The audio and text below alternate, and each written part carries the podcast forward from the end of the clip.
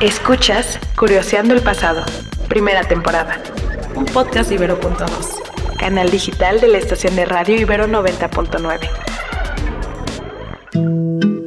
Hola, sean bienvenidos al octavo episodio de Curioseando el Pasado. Les saluda Cara Villaveses, historiadora del arte y como ustedes, curiosa profesional. En estos momentos es cuando agradecemos y saludamos al queridísimo equipo de 90.9 por hacer este proyecto de realidad. Hola y muchas gracias. En el episodio de hoy vamos a platicar sobre la película Metrópolis y por qué sí o por qué no es una crítica puntual a su propia sociedad. Ya sé, acabo de mencionar la palabra platicar y entiendo que esto sucede un poco a modo de monólogo conversativo con otros textos, pero me gusta pensar que en sus cabezas dialogamos. Y por supuesto que me encantará leer sus comentarios en la web.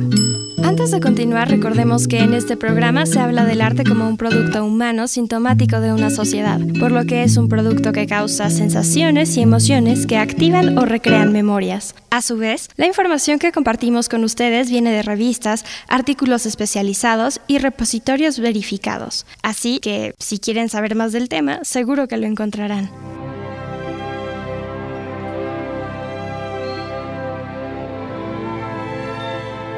Seguramente con este extracto musical a muchos de ustedes se les vinieron imágenes a la cabeza. Y es que hay una estética visual muy característica de este film y cómo se representaba lo que sería el futuro y la modernidad. Pero hoy queremos analizar el discurso visual. Vamos con un dato curioso. La historia que normalmente solo le atribuimos al magnífico director Fritz Lang fue escrita por primera vez en el año de 1925, es decir, dos años antes de que saliera la peli, y fue escrita como novela por Thea Gabriel von Harbu, quien era escritora, actriz, directora de cine y guionista, también de nacionalidad alemana y casualmente en esa época esposa de Fritz Lang. Los textos dicen que la novela fue escrita ya teniendo en mente que la pareja trabajaría en un guion para la película de Lang. Ahora les quiero contar por qué decidí curiosar sobre Metrópolis. Hace algunos ayeres me encontraba yo en un taller de apreciación de cine y me pasó justo eso que te dicen de que nunca sabes exactamente cuándo vas a entender un tema hasta que te das cuenta años después en un momento así de extraño y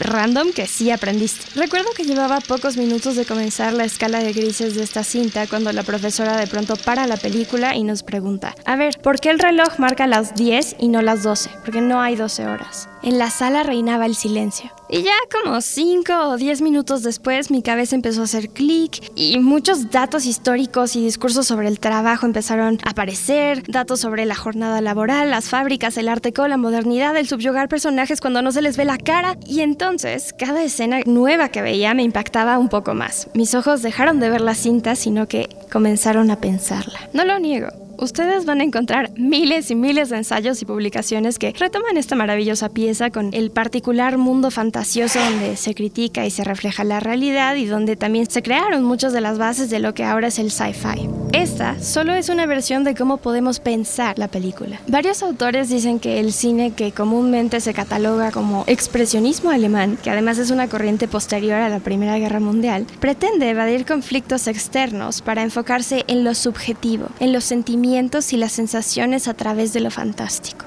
Pero vemos quienes diferimos, porque toda obra de arte, como dice nuestro inicio del programa, es sintomática de una sociedad.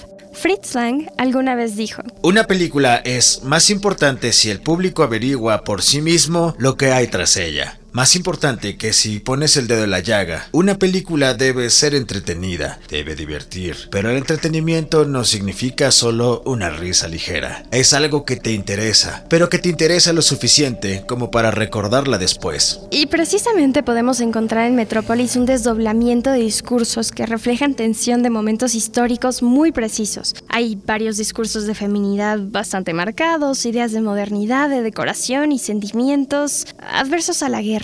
¿Recuerdan cuando se enteraron de que el castillo de Hogwarts no existía, sino que en realidad era una maqueta? Conozco esa frustración. Pero vayámonos con la parte interesante del asunto. Una maqueta de un edificio estrucado de manera perfecta por la cámara y la luz. Así, tenemos la ilusión completa para una historia de ciencia ficción. Esta técnica existe desde los inicios de la ciencia ficción con los Lumière y sus imaginativos escenarios. En Metrópolis, la maqueta que construye Fritz Lang no solo nos muestra una ciudad como él se la imaginaba en el año 2000, o sí, Digamos que es un poco como la pipa de Magritte. Por un lado, sí es una maqueta de una ciudad del futuro que cuenta perfectamente la historia de la película, pero no olvidemos que en los recuentos de historias y su visualidad o construcción, nada es casualidad. Esta película muestra claramente la división que hay entre el mundo de arriba donde se vive una vida aristocrática y un mundo subterráneo donde se explota a un trabajador, cosa que también se ve dentro de la arquitectura de la maqueta.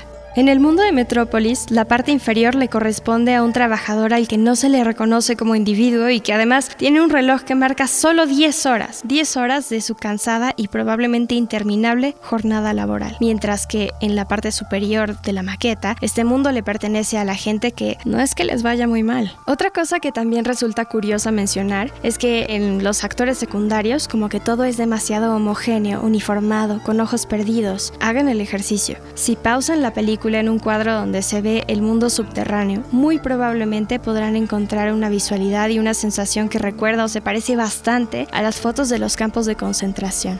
Es difícil pensar que esto es coincidencia, ¿no? Hay un diálogo en la película en el que el personaje de María llega con uno de los personajes principales del mundo superior, Freder, y le dice que mire a sus hermanos a quienes tienen el olvido. Momentos después vemos a Freder bajar a conocer el mundo subterráneo.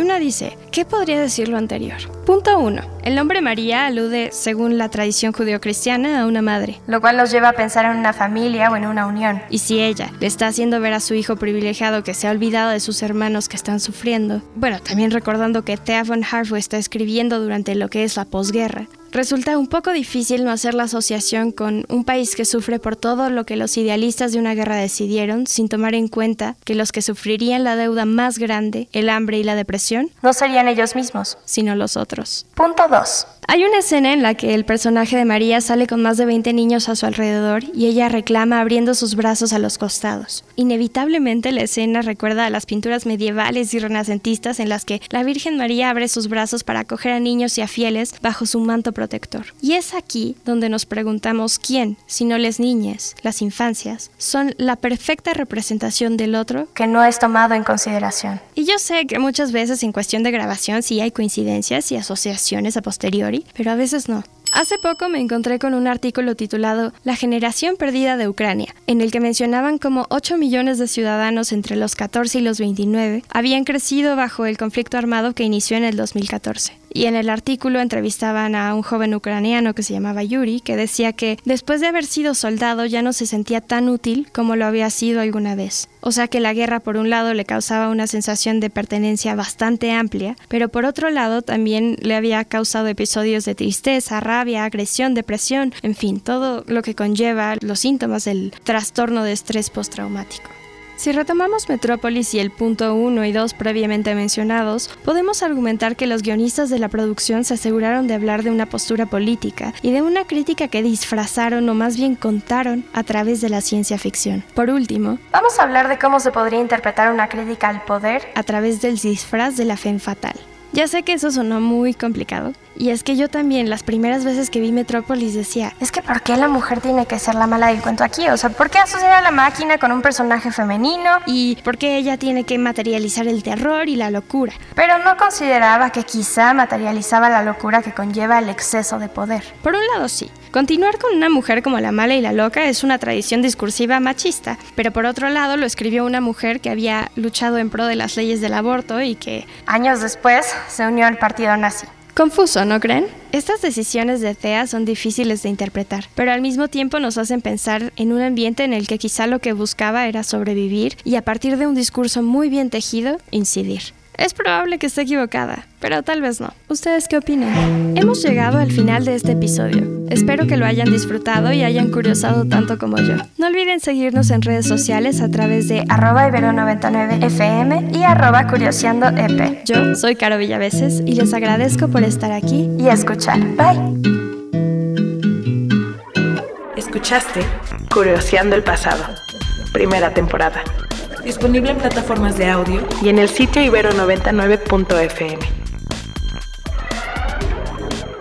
incluso el término polifidelidad para referirse a las personas que acuerdan no integrar más sujetos en esta relación. Es algo que hemos estado analizando en los últimos años, en las últimas décadas, es porque también está relacionada con un sistema sociopolítico y económico que sostenemos. De Amor y otras ficciones es un proyecto del programa de género e inclusión Ibero, en conjunto con Ibero.2. ¿Cómo están? Les saluda Noemí, filósofa y feminista, feliz colaboradora en el programa de género de la Ibero. Hola, aquí Esteban Romero, literato siempre en formación, editor.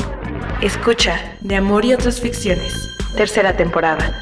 Un podcast de Ibero.2, canal digital de la estación de radio Ibero 90.9.